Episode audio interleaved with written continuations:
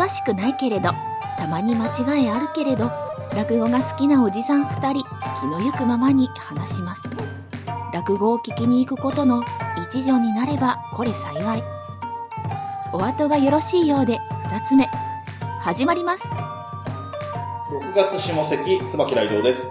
萩原です。よろしくお願いしま。ますえっ、と、今回は、えっ、と、この、下関の枕で何話すっていうの？はあんまりちょっとはっきり決まってないというか、ふわふわしてるというかね。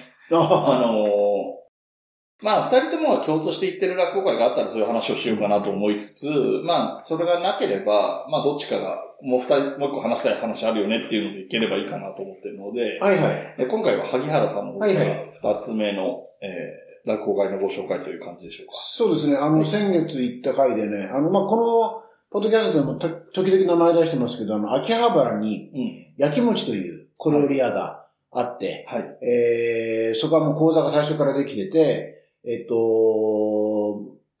落語家さんなり、まあ、講談師さんなりが、あの、舞台をやると。あ芸を見せる。1時間ほど見せる。で、その前後に飯を食食うことができる。お酒を飲むことができるっていう、まあ、非常に落語好きにとっては、もう本当に素晴らしい空間なんですね。で、席も20人ぐらいかな？だから、マイクなしで、こう、育成で聞けるっていう、非常にね、あの、こじんまりだからこそいいうん。場所で、で、料理も美味しいし、いい場所で、まあ私もそんなに頻繁頻繁に行ってるわけじゃないんですけども、まあ時々行ってまして、で珍しくね、いつも一人で行くんですけど、あの、知り合いの、えー後輩がですね、あの、こういうお店があるそうですよ。あの、ちょっと、えーまあ、よお酒飲む機会もちょっと増えてきたし、行きましょうよというようなことで、先日声をかけていただいて、で、どこなのって聞いたら、いや、秋葉原に焼き餅っていう店がありましてと。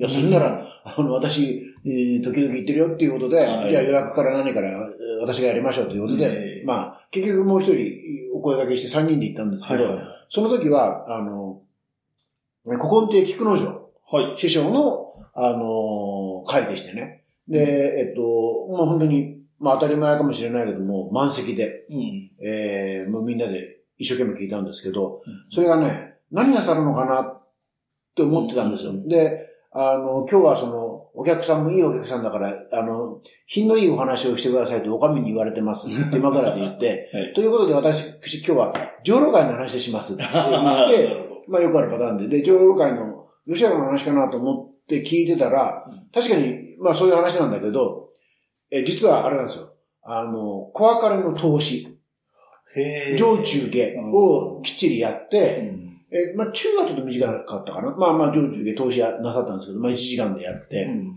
で、それを、あの、えー、まさにあのたっぷり聞かせてもらったと。あの、その上中下っていうのは、一旦引っ込むんですか？いや、もう、通通して。ずっと、ずっとして。あの、今回はね。ええもちろん、会によって違うと思いますけど、えなんか後で、あの、菊之丞師匠が言ってましたけど、もう、今回は中、休憩なしで1時間時間がもらえてるから、うん。じゃあ、いいいかなと思って、ああの、こういうのもいいかなと思って1時間の、あの、長いネタをやりました。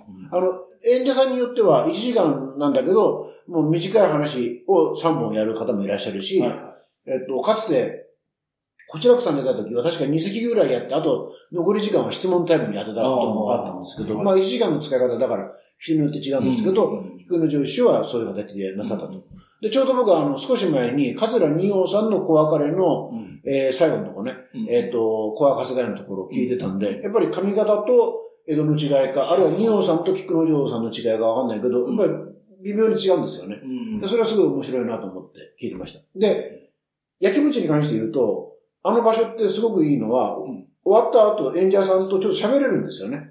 演者さんがね、これ一人もいるんだろうけど、あの、なんですかね、狭い空間だから、客席にこう入ってくるんですよ。で、こうちょっと酒飲んだりしながらちょっと喋ったりしてくれるという。で、写真撮影なんかにも応じてくれるっていう、まあ、アットホームな感じなんですよう。んで、私が聞いたのが、その、あの、あの方、あの、伊達天、大河ドラマ伊達天の監修なさってたじゃないですか。はまあ、その辺の話を聞いたんですけど、うん。そしたらね、あの、若き日の新章を演じた森山未来うんさんでしたっけ、うん。あの人はすごく、やっぱり勘が良くって、その警護警護の時に、あの、あ、こことここが気になりますみたいなことを、菊之丞さんが言ったら、次の時にビシッと治ってたんですって。で、あ、大したもんだなって言ってました。山未来さん、あれ、3人演じ分けやったんですよね。あ新あれ新章場所、新章や。あれ、未来さんがいたんだっけ？そうそうそう。んんだから逆に言うと、ビートたけしさんは、あま、まあ、新、新章師はすごい好きだから気持ちはわかるんだけど、喋り方とかが全然違うから、うんあんまりそれっぽくなってなかったと思うんですけど、うん三人演じ分けはもうなんか、あれだけでいいぐらい、良かったですね。で、その背景に、木野城さんのそういう演技指導もあったっていうことそうそうですそう。ねいうのが聞けて、えーで、あの、やっぱり当たり前ですけど、そういう話聞くと、あの、ファンになるっていうか、うん。ひいきしたくなるなと思って、うん。僕はあの、あの田辺一華さんを結構今割とあ行けるときは行こうとしてるんですけど、うん。そもそものきっかけはやっぱり、あの、焼き餅で、独演会、あ勉強会聞いて、うんあ、この人すごくいいなと思ったのがやっぱきっかけなんですよ。だから、ね、あの、椿さんも、あの、のぼるさんの、席席でのぼるさんの勉強会を焼き餅でご覧になったと思いますけど、ね、独特のあの空間じゃないですか。そうですね。ただ僕が行った時は昼間のイベントだったので、うんその、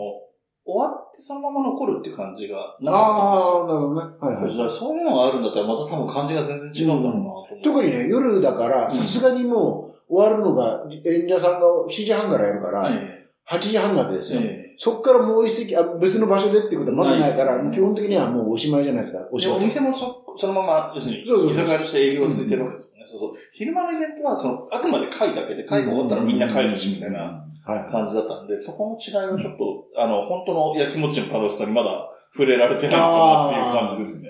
いや、本当こじんまりとした場所ですけど、うんあの、なんていうんですか、こう、末永く続いてほしいお店なので、ね。うんえー行けるときは行きたいなと思っておりますよ。あ、普通に居酒屋としても一回行ってみたい感じもしますよね。あ、料理美味しいですからね。うんはい。という感じで、いいですかね。はいはい。はい。では、えー今回が最後になりますけれども、東京河原版社長井上武さんの、えーお話を、また続きを聞いてください。どうぞ。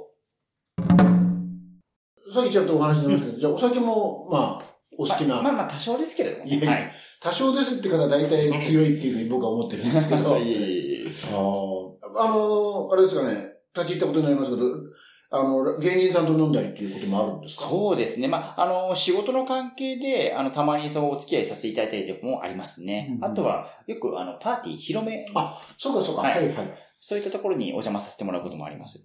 あの、花平さんのパーティーの時にはちょっと、僭越なんですけど、ご挨拶あさせてもらって。祝辞を述べたこともありますねなる。ほど、なるほど。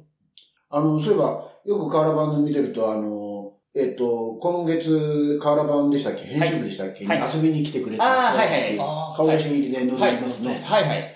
あれは、なんていうんですか、イメージとしては、はい。なんか、ノーアポでやってくるみたいなイメージなんですけど、そんなことはもなくえーと、まあ、基本的には皆さんアポ取ってください。あの、やっぱり取材で誰もいないことがあるんで、あー。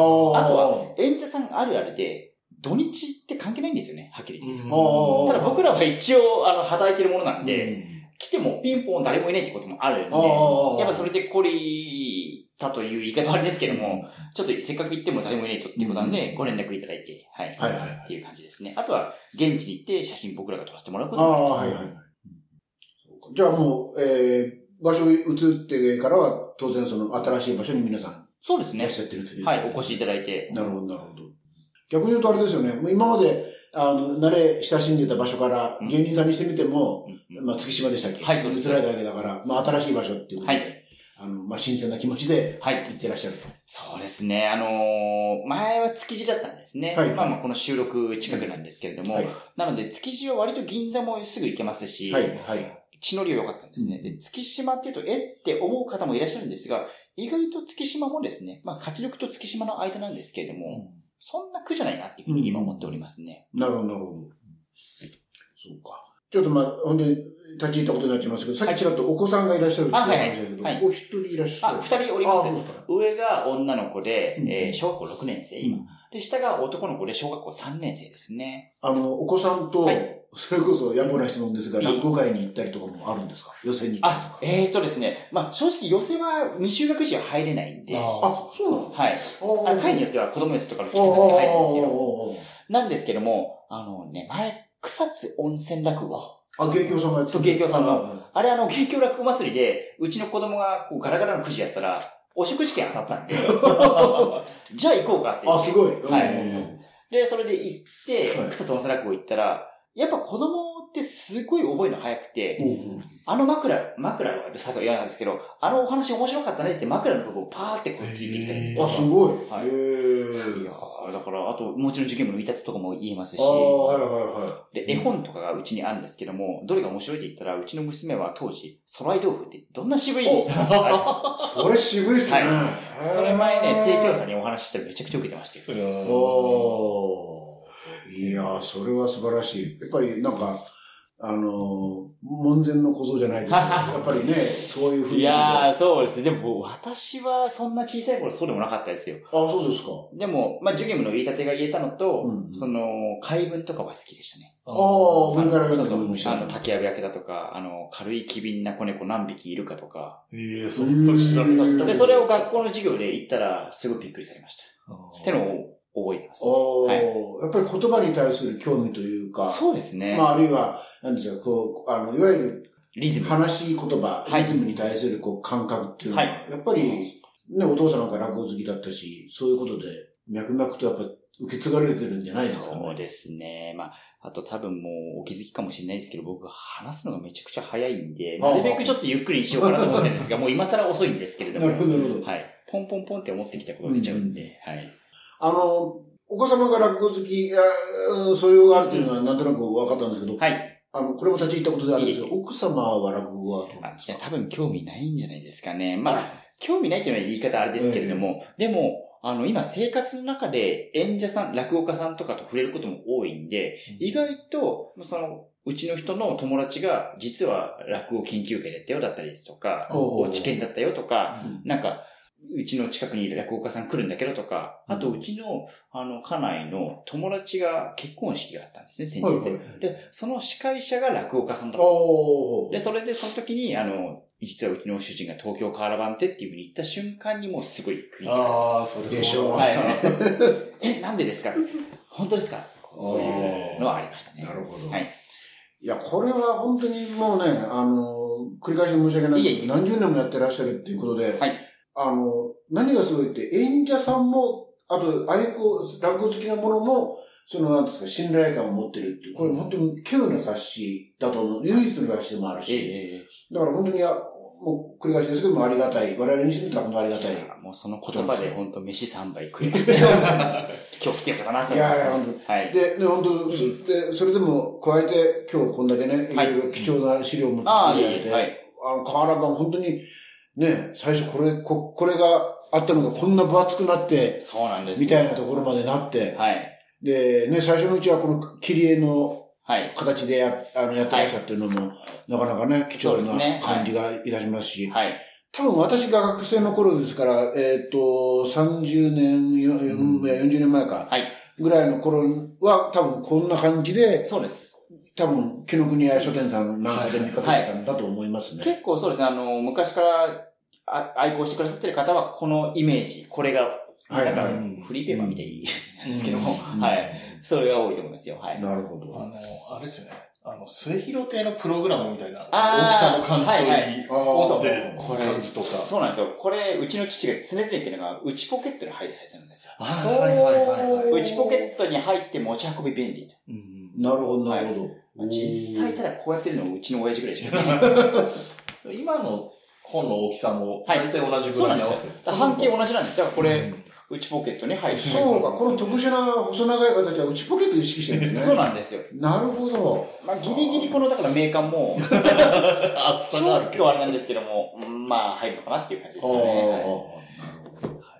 で、えっと、これ、まあ僕、今あんまり話してきてなかったんですけど、はいそう伺いたかった話が一個あって、お願いします。えっと、FM 軽井沢、あー、河原版ラジオですか？はい。河原版ラジオさんやってて、えっと、ツイッターなんかで僕らの番組の方にもはい。教えてくれた人もいたりしたってこともあったんで聞いてみたんですけども、はい。直近僕が聞いた3回は、はい。えっと、落語芸術、あ、落語協会の新進内さんのはいはいはい。インタビューの回っていうのが3回続いてて、はい。で、通常の回どうなのかなと思って1個前の回も聞いてっていう感じだったんですけど、はい。えっと、そもそもうん。の、その、河原版ラジオっていはいう番組が始まる経緯というか、はい。はい。はい。どんな形でこういう話になったの？えっ、とですね、ある、まあ、なんていうのかな、会社さんが弊社にやってきて、あの、河原版を、まあ、軽井沢で主に放送されてるんですけども、軽井沢で落語という文化をもっと広めたいっていうのがきっかけだったんですね。で、その時に、やっぱり落語といえばっていうことで、まあ、うち東京河原版を思い出してくださって、で、その時に、あの、ラジオとか面白いなと思うんですけどって言って、まあ僕が、またこれもノリなんですけど、あ僕よければ全然って言ったら、本当にすぐに決まったというところがありますね。えーえっと、FM 軽井沢っていう、うんまあ、FM、えーまあ、コミュニティ FM ってはいはい感じですかね。ええなので、地域がそんなに広いエリアではないのそうなんですはい。あれなんですけど、はい。えっと、それが、ポッドキャストでもそう聞けるようになってるとそうそうなんですようちもポッドキャストなんで、すけど、はい。はい。そうそう、すごい、そういう意味では、はい急にね、エリアが広がる世界中に一応聞けるようになるっていう。りがたいですね、本当に。これを機にね、抵抗力が100人、200人増えていただけると。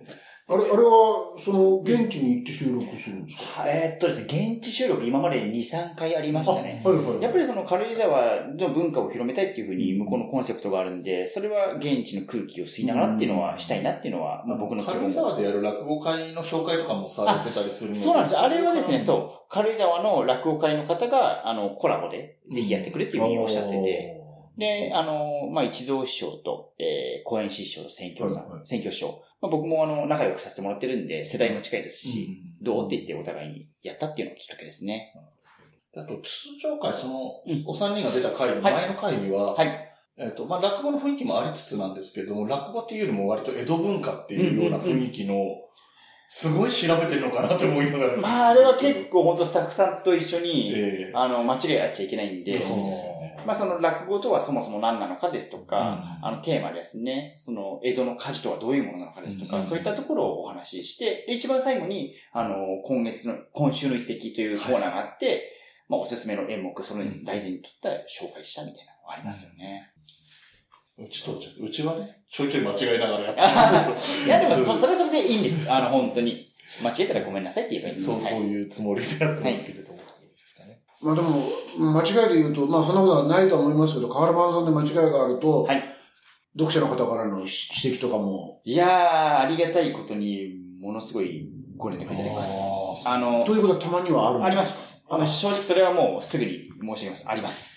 あの、やっぱ100点を目指すんですけど、どうしてもどこかしらでなってしまうんですよね。それはやっぱり後ろのこの出演者のこの演芸情報。演芸情報にだったりですとか、あとこのインタビューの中の言い回しですとか、でも本当にそれは極力やりたくないことですし、やっぱりその貴重な演芸、例えばこの電話番号が一桁違うだけでもう使えないんですよ。ああ、そうか。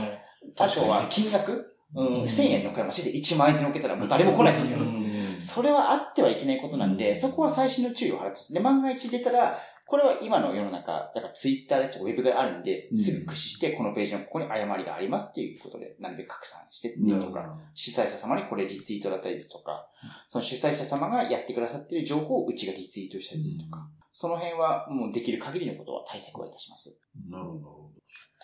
あ、でも、そうか、あの、その、インタビューの言い回しとかそういうことも、まあ、可能性としてはあるという。まあ、言い回しぐらいはあれかもしれないですけど、その固有名詞とかね、間違いっていうとあってはならないんですが、まあ、それはでも可能性ゼロではないんでう、ん万が一そういうことがあったらということですね。はい。そうですあの、よく、まあ、ちょっと話はまだいきなり飛んじゃいますけど、はい新、新、新、新内、言いづらいな。新、新内のインタビューっていうのは、あれも本当にこう、えー楽しく読ませていただいてて、はいであれもまあ当たり前ですけど、一、人抜擢の時と、はい。4人ぐらいの時には、うんまあページ数もね、はいまあ当然違ってくるので、なかなか大変だとは思うんですけども、はい。あれちょっとお楽しみが、あの、後ろの方で、ご本人たちの若い時っていうか、はいはいはい写真館。写真館、うんあれはご本人たちがこう持ってきてくれるわけですよね。はい。あの、取材の時に、あの、必ずですね、もしあればお持ちくださいということで、私どもが依頼をして、お持ちいただいております。いや、あのーなんですかね、子供の頃の写真を持ってくる方もいれば、うんうん。あのー前澤さんの頃のそうそうそ結構痩せてるなとかね。う。はい。もうバラエティ飛んでますよね、え本当にえ。あれは、あれは本当にシンプルにうんうん。面白いなと思って。そうですね。ええもうこれはうちならではですよね。うんはい。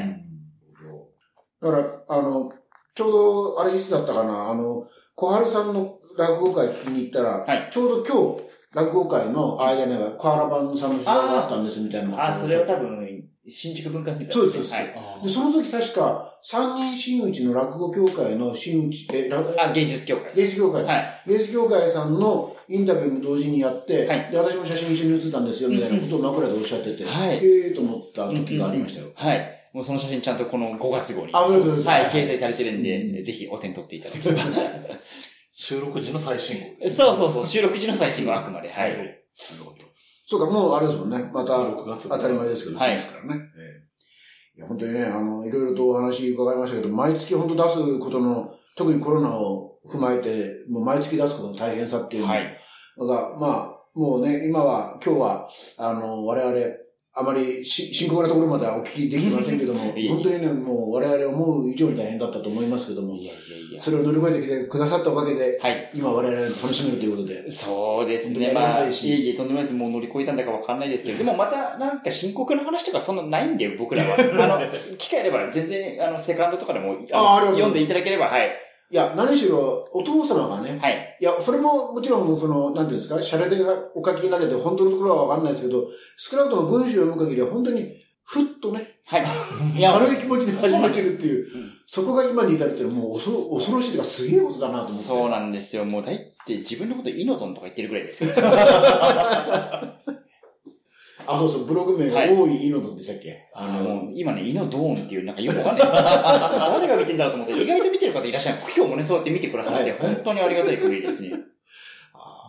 あの、お家では厳しいお父様ですか？それもや面白いお父様？全然厳しくないです。あ全然厳しくないですね。あの、なんですかね。まあでも、うちの父はですね、本当にそんな厳しくなくて、すごい優しかったんですけれども、なぜか、あの、髪の毛だけはすごくうるさくて、へ耳にかかってると、おい、髪を切れ。はいはいあ、はそれはすあ、はあ。あ、ごい。自分の髪型じゃなくて、はい息子さんのそうそうそうそう。社長の髪型が気になるそうそうそう気になるそう気になるという。そう。あ、髪を切れってすごくうるさかったなと思いました。はい昔の芸人さんはよく耳を出せって言ったって聞きますけどね。そうそうそうそう。いつの時代だよとか思ったんですけれども。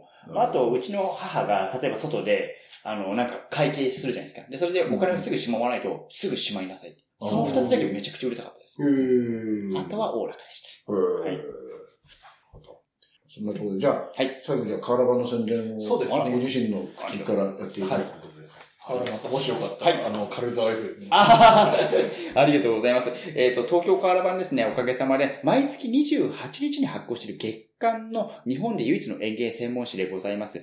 えー内ポケットに入るサイズなんですけれども、本当に前から見ていただきますと、インタビュー、連載写真、後ろから見ていただきますと、1ヶ月の情報、また中では入り身情報ですとか、寄せの情報が満載でございます。えーこちら定期購読も受けたまっております。えー定期購読の方にはですね、こちらお申し込みいただければ、PDF、えーこちらをお送りするサービスもしてございます。もちろん書店や寄せでも販売しておりますので、お好きなチャンネルでお買い求めいただければ幸いでございます。遠方の方はですね、ウェブサイト、東京河原版のお店、こちらで検索いただければ幸いです。えー本日は貴重な機会をいただきましてありがとうございます。どうぞよろしくお願いいたします。こちらこそありがとうございますありがとう。ございました。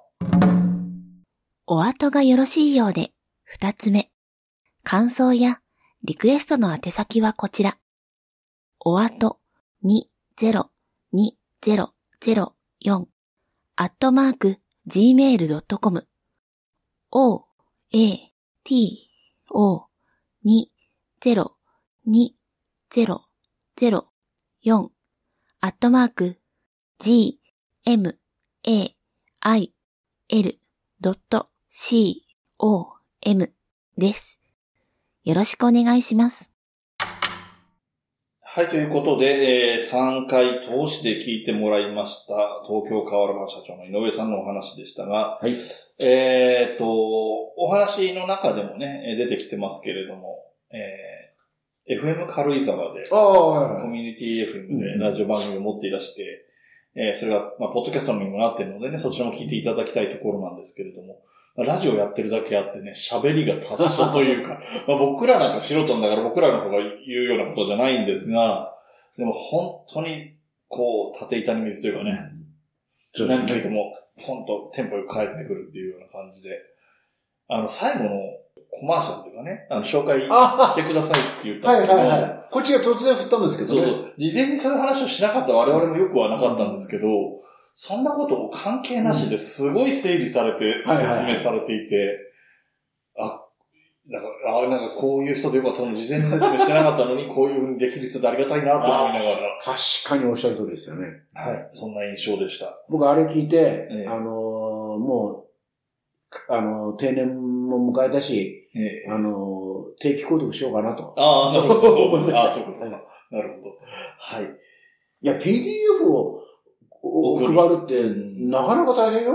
まあ、そう、まあまあそうですよね。椿さんもそれもらってあ、もらってないまあまあ、あの、紙で欲しかったからっていうのもあるんですけど。なるほど。はい。ということで、えっ、と、この 6, 6月のね、シリーズのこれ最後のコーナーに入っていきますけれども、いえっ、と、萩原さんのね、本の紹介のコーナーに入っていきます。はいえっとね、あのーまあ、一冊紹介したい本あるんですけど、まあ、はいその前に、あれですね、まあ、今回の今月の流れで言いますと、カーラ版から出てる東京カーラ版新書という形で、まあ、あの、本編でも出てきましたけども、うん私何冊が持ってる中で、三遊亭健康師匠うのん鬼会へご案内っていう本、はいはい。それから、好きですよね。なんか時々この番組でもえーうん話題にしていただいてるなっていう印象がありますね。あとその、えー、長井義弘さんの、うん僕らは寄せでお言葉を見つけた、えー、寄せ演芸家傑作語録っていう、これは本当に僕好きな、あの、本なんですけど、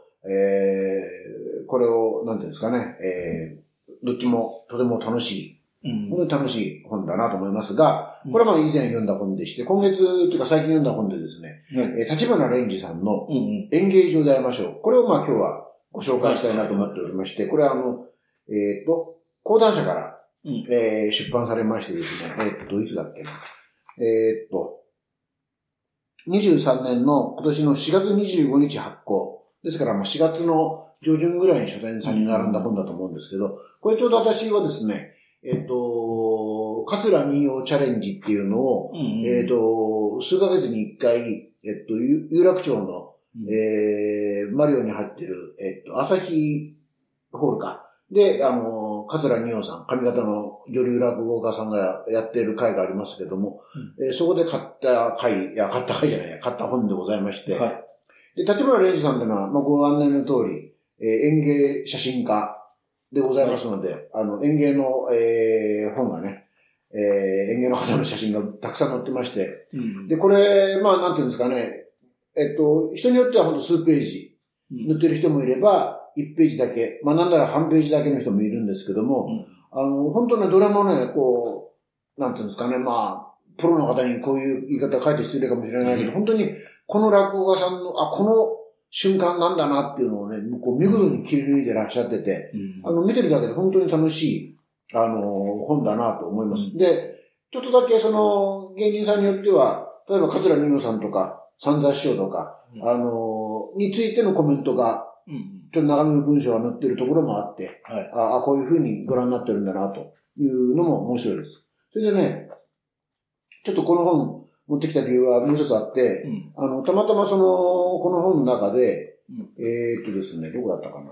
ちょっと待ってね。はいあのー、レンジさんの文章で、うんえーっと、あ、この文章いいなと思って、こと、この言葉いいなと思って、ツイッターでこう書いたら、うん割とこう、いいねを押してくださる方が多いあのがありましてですね。で、それをちょっとね、えっと、最後の方に出てくる文章なんですけあ。ど、あ、これですね。あの、ちょっと読み上げますとね。もちろん最初から名人であるわけがないのだから、見つけようと思えば未熟なところはいくらでもある。要するに若手に対するコメントなんですけど、何もわざわざここが良くない、あそこがダメという必要など全くない。口に合わなければ黙って箸を置けばいい。若手にとっては言葉の伝え方一つで自信にもなれば劣等感にもなる。いつでも空間は演者とそこに集う観客との共同作業の場なのだから、気持ちも同じく己には厳しく他者には優しくありたい。皆はじめは演芸が好きからスタートしたはず。好きに優劣はない。あるのはたくさんの好きだけ。っていう、まあ文章が、本編としてもこれ多分最後だと思うんですけど、うん出てくる文章で、これとてもいいなと、えー思っておりましてですね。はい。えーまあこういう本当、えー気持ちに貫かれたうん一冊でもありまして、うんまあ本当にあの、少なくとも落語好きの人にとっては、パラパラめくってるだけで楽しい本だと思っております。はい。えーあのーまあなんていうんでしょうかね、ちょっと、えー写真集なので、ちょっとお高めなんですけどね、うん本体価で、えー1900円なので、うんすが、まあでも本当楽しい本だと思いますよ。ということでございます。はい。えっ、と、先ほどのね、えっ、と、文章、えー、ツイートされてたやつを僕も見ていいねを押してます。で僕はただ経緯はあんまり知らないんですけあど、ー文章だけを読んで、うんうんああ、はいはいはい、わかるわかる、みたいな感じだったんですけど、まあ、よくね、あの、本当に落語界に限らず、いろんな趣味の世界とかでよく言われることなんですよね。いや、本当そうなのよ。うんうんうんなので、えっ、と、お気持ち通じる人がいるかなと思います。あのーなんだろうな、その、本当ネットって難しいところがあって、うん。で、特に逆に言うと、その評論家さんは、その名前の、自分の名前で責任持って書いてるから、うん。ある意味いいんだけど、うん。僕ら素人は、その、いいにつけ悪いにつけ、うん。思ったことをまんま書くじゃないですか。うん。そうすることで、もちろん、演者さんにとっては励みになるかもしれないんだけど、うん。な、あの、例えば、この落語家さん追いかけようかなと思ってる人が、うん読んだら、こうがっかりするようなことをつぶやいちゃってることもあるなとね。うん我々、我が身を振り返ってね。だから、その、もちろんそれは、それが素人だから、あの、良さでもあるんだけども、うん。無責任にパッパ言えるっていうのは。うんだけど、それによって、その、なんだろうな、あの、同じ落語家さんを好きな人も当然いらっしゃるわけだから、はいそこら辺は、その、好きを潰しちゃいけないなという思いはちょっとあるな。ああ、ちょっと気にしなきゃなと思いましたね。はい。というね、深い話。えっと、立花蓮司さんは本当に写真がね、プロなんで、あの、写真を褒めるのがかえって失礼な気もしちゃうんですけれども、あの、黒が上手な写真家だなっていう印象なんですよね。まあ、あーなるほどね。だこの人出してる本で大体黒っぽいんですよ。表紙にしろ、背表紙にしろ、中の写真もそうですよね。うん。っていう印象があって、もう一方女性の方でしたっけ？園芸写真家の方っているような印象があるんですけど、なぜかなちょっとわかんないんですけど、その人はどちらかというと明るいというか、その白バックだったりみたいな印象があるので、うん。うんまあ、立花蓮司さんはね、本当に、あの、落語会とかもね、やられてる方なので、はいはいはい本当に、あの、単、単に写真家としてだけではなく、落語そのものに対する造形も深かったり、まあ、それこそね、ご本人のツイートとかでも、あれこれ話されてもいると思うので、そういうところでも注目できるかなと思いますと。はい、はい。ということで、えーっと、そうそう、最後に、えーっと、事務的なお話なんですけれども、えー、お後がよろしいようで二つ目に今なっておりまして、はい、はい。えーっと、今までやっていた、配信していた、えーうんアカウント、まあわかりやすく言うとチャンネルでは、えー、7月まで、7月の下関まででそこのチャンネルでの配信が終わります。うん、うん。えーですので、今まで配信されている、えっ、と、一番最初のこけら落としから、えー7月の下関まではずっと聞ける状態ですけれども、うん新しいのは出てこないです、今度は。ああ、なるほど、なるほど。はい、はい、はい。えっ、と、お後がよろしいようで、二つ目という名前で別のチャンネルが用意されてますので、こちらは5月の分からが配信されています。うん、で、タイトルがですね、あの、各話のタイトルが、えっ、と、冒頭に第1回って書いてあります。一番最初の、えっ、と、5月の上関の分に。うん。で、後ろの方にはカッコ132とかだったかな。通算の回数もカッコ書きで書いてあったりしますけれども、えっ、と、こちらでは、えっ、と、この5月分から、えっ、と、まあ、何年も向こうまでは変わらずにこのアカウントで、えー配信されていきますというですね。まあこれがね、10年後とかに真打ちとかになればまた変わるかもしれませんけれども、えっと、しばらくその、えーちょっとこの移動期間という意味で5月、6月、7月はどちらでも聞けるようにはしてますけれども、えっと、8月分からは、えーお後はよろしいよう。で、2つ目という名前の方でしか聞き、新しいのが出てこないようになりますので、えーご注意くださいという、えーね、事務的な案内でしたと。いうことで、えー今回もこれで終わりにしていこうと思います。はい。お後がよろしいようで。